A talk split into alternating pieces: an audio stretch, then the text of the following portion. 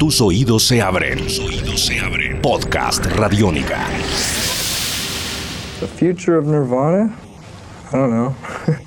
Hopefully, try to write some more good songs. That's all we care about is writing good music. If we get popular or not, it, it doesn't matter. The music's more important.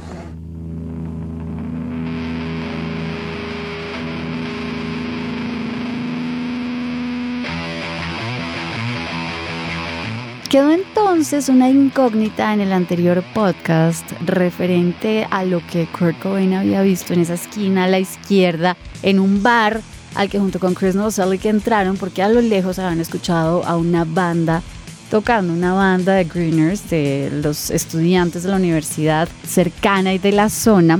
Y entraron y entonces lo que Kurt Cobain vio ahí en esa esquina fue una guitarra Fender Mustang de mediados de los 60 para zurdos. ¿Se acordarán ustedes? Que Kurt Cobain hace parte de esa lista de guitarristas zurdos, al igual que Jimi Hendrix, Tony Iommi de Black Sabbath, Albert King, Paul McCartney, en fin. Él sigue escribiendo y dice que después de tragarse su vómito con todo lo que esos greeners decían, se calmó y amablemente les preguntó si querían venderle esa guitarra, a lo que ellos respondieron que ese pedazo viejo de mierda, así tal cual, y le dijeron, sí, obvio, no nos interesa, danos 50 dólares. Y entonces Chris se pilló lo que estaba pasando y les dijo como, hey, no sé, se ve un poco desgastada. Y estos tres le dijeron como, bueno, está bien, entonces, no sé, denos 20 dólares, no pasa nada, igual es basura y, nada se compara con nuestros nuevos amplificadores. Total que, según escribe Kurt Cobain en esa carta, él y Chris salieron corriendo, atravesaron el bosque en busca de la luz, se subieron a la van que la tenían por ahí parqueada, fueron a un cajero, volvieron, compraron la Fender Mustang y viendo la historia. Punto aparte.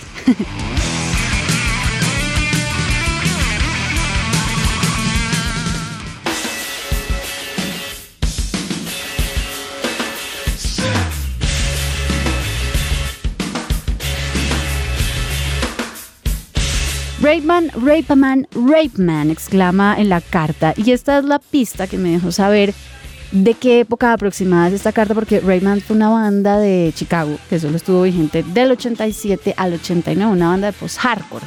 Yo diría que esta carta tiene que ser de algún momento del transcurso de 1987 o de principios del 88 por tarde, porque entonces le cuenta a Dell que no ha podido conseguir nada de ellos en versión de estudio, probablemente porque todavía no habían grabado nada. Pues revisando la primera mm, publicación de Rayman fue en el 88, así que ya con ese dato quedamos un poco ubicados cronológicamente en cuanto al momento del que Kurt Cohen escribió esto. Le dice que Rayman son voz y guitarra, Steve Albini, que lo conocían ya por otra banda de principios de los 80 de Big Black, y el baterista y el bajista eran de Scratch Acid, que también fue una banda de principios de los 80. Le contaba mm, a Crowder que los vio a Rayman un fin de semana y que siente que ahora es una de sus bandas favoritas y que ojalá saquen algo en versión de estudio pronto para poder compartirlo con él.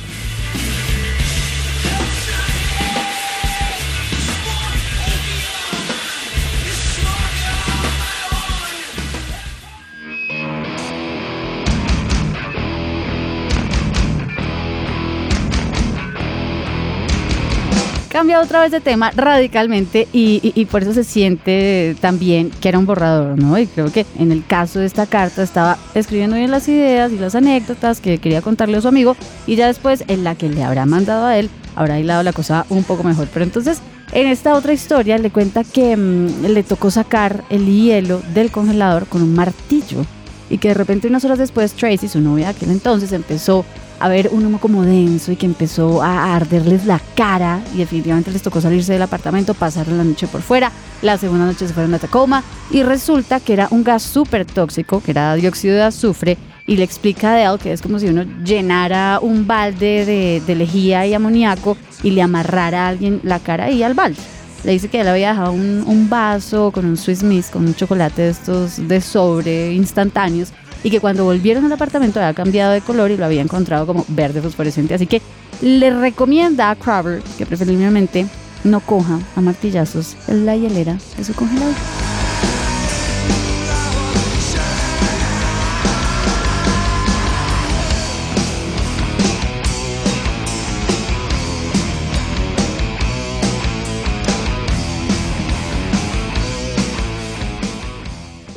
Tus oídos se abren. Tus oídos se abren. Podcast Radiónica.